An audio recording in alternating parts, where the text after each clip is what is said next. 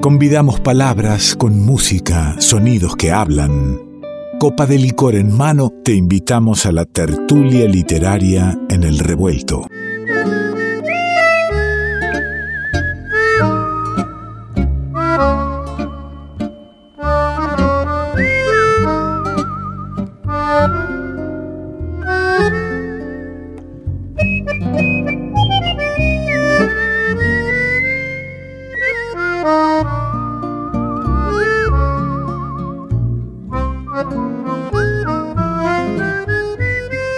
Te pido que te acomodes, que estés dispuesto, ¿por qué no? Como dice el Pessoa, copita en mano para primero agradecerle a los amigos de la editorial La Docta Ignorancia, esta posibilidad, eh, esto, esta propuesta de tenerla nada menos que a Natalia Sordi. Y si digo Natalia Sordi, sabemos que entra el poema al revuelto. La muchacha del óleo me ha mirado. De su pincel renazco sin saberlo. Dos manchas sobre el lienzo, tinta negra. El pincel es mi dedo dibujado en su espalda, su dedo en mi nariz, la caricia en la nuca.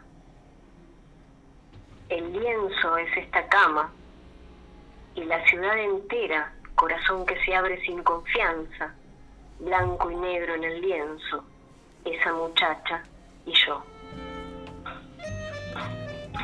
Muy bienvenida, querida amiga, ¿qué dice?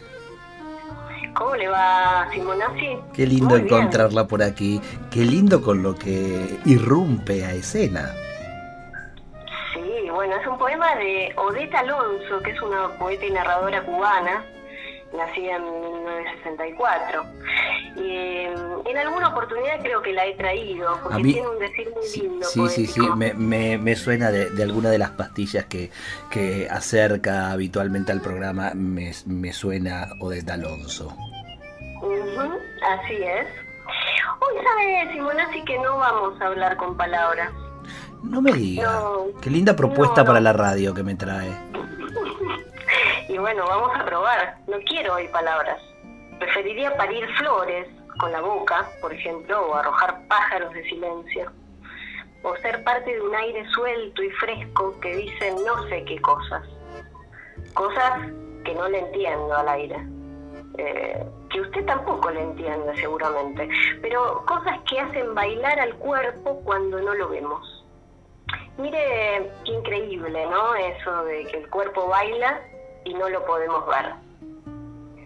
Nunca vi a mi cuerpo bailar, ahora que pienso. En fin, hoy no quiero a esas locas máscaras de la voz parloteando con sus labios mudos, erigiendo sentidos como altos árboles que talan la misma vida que siembran. Hoy no quiero las palabras, hoy solo quiero a las resonancias. Mm bienvenida a todo aquello que resuena, de la manera que fuere. Lo que resuena, lo que resuena, ¿a qué le resuena?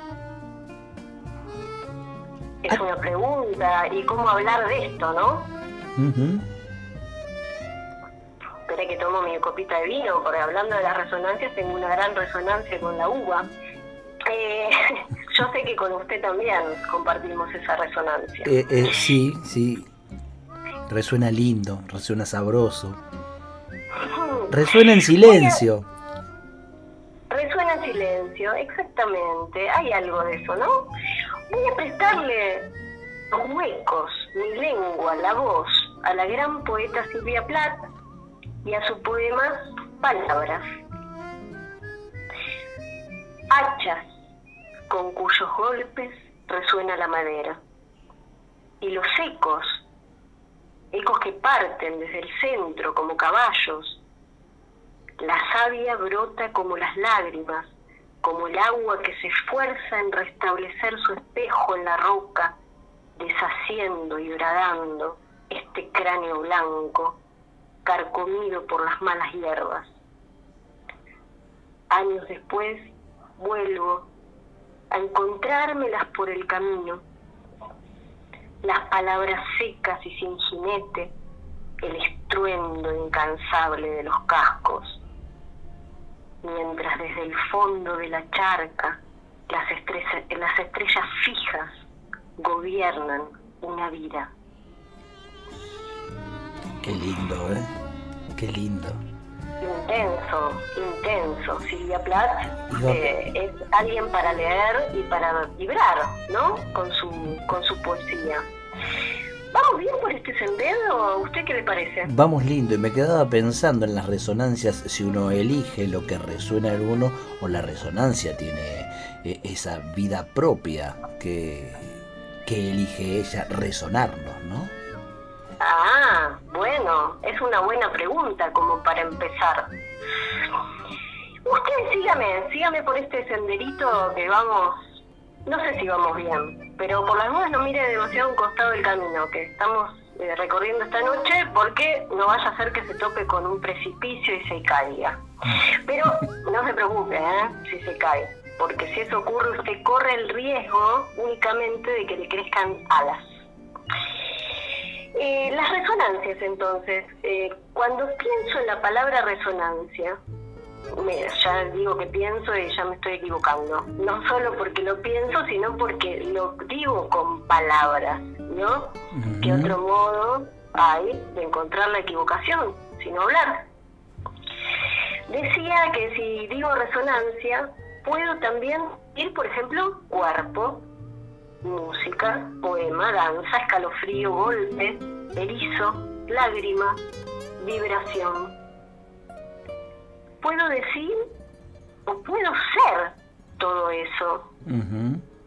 ¿Por qué no? Las palabras justamente no me lo van a impedir.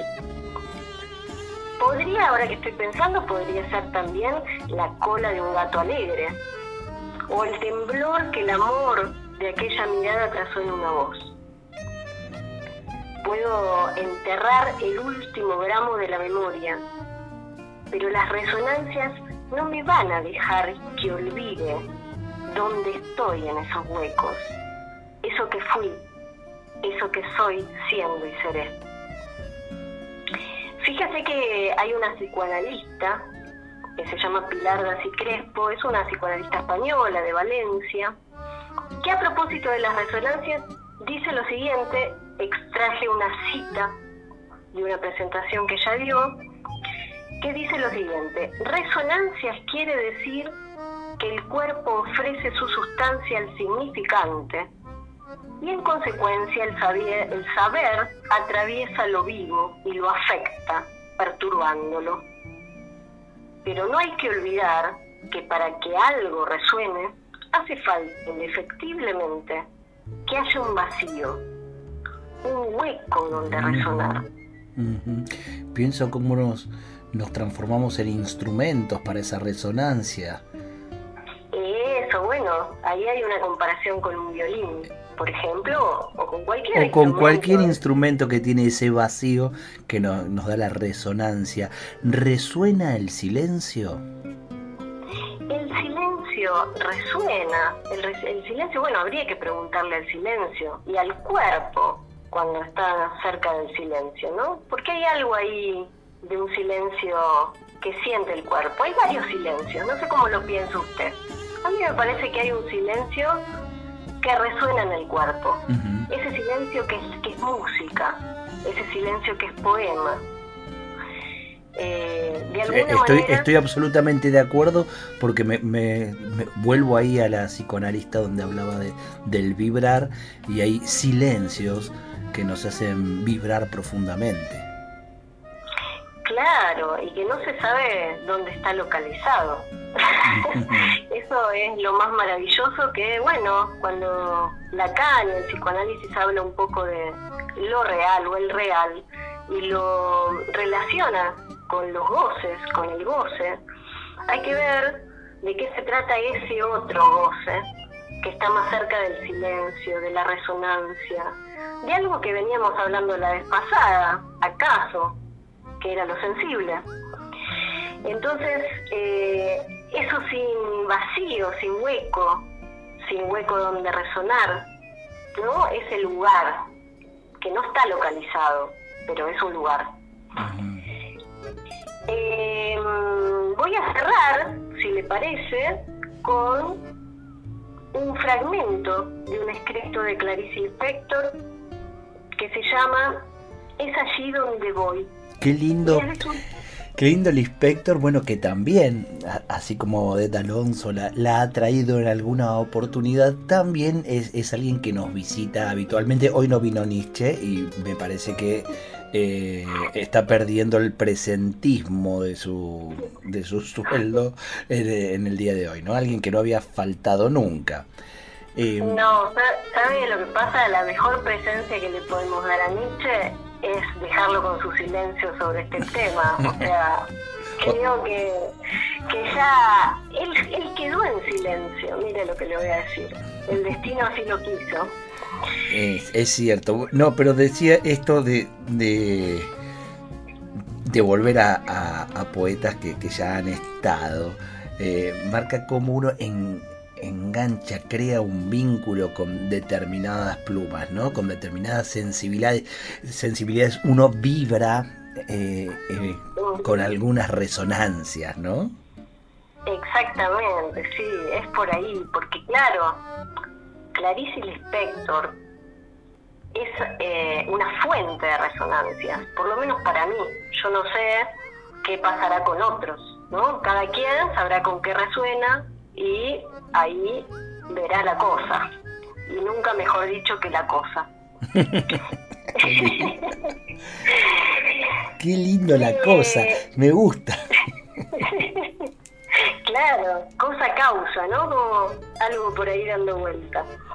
Eh, ¿Quiere que le lea lo que el fragmento este de la quiero la quiero al inspector acá con nosotros en la mesa copa en mano.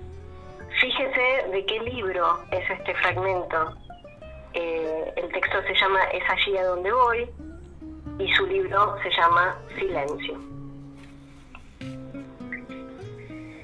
Más allá de la oreja existe un sonido, la extremidad de la mirada, un aspecto, las puntas de los dedos, un objeto.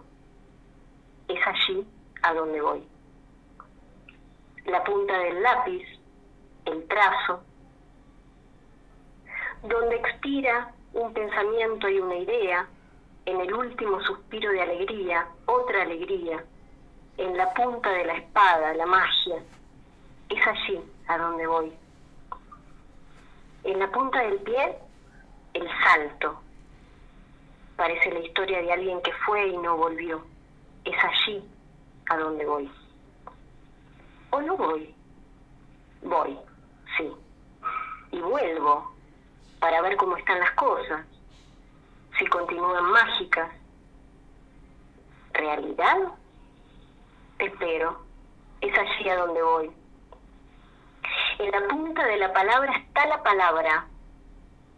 Quiero usar la palabra tertulia y no sé ni dónde ni cuándo. Al lado de la tertulia está la familia, al lado de la familia estoy yo, al lado de mí estoy yo, es hacia mí a donde voy. Y de mí salgo para ver, ¿ver qué? Ver lo que existe. Después de muerta, es hacia la realidad a donde voy. Mientras tanto, lo que hay es un sueño. Y si lo que hay es un sueño y nos lleva y nos invita nada menos que Clarice Lispector y usted me lleva de la mano, es para, es para ahí, digamos. Ahí está la cosa, diría. ahí está la cosa que nos llama, exactamente. Bueno, qué lindo, hay que llegar. Qué lindo hablar de... no, es algo, no es algo para partir, ¿no? Como suele pensarse, sino es algo a donde se puede llegar y a partir de ahí, acaso, empezar. Claro, y, qué lindo traer las resonancias y, plantearnos también entonces qué cosas, qué cosas creemos, reconocemos, que resuenan, que vibran, de qué manera vibran en nosotros, qué cosas, quiénes también, ¿no? Qué, palabras, qué sentires, qué nadas. Qué nadas también. Eh, qué nada. Me quedo con eso, qué nada.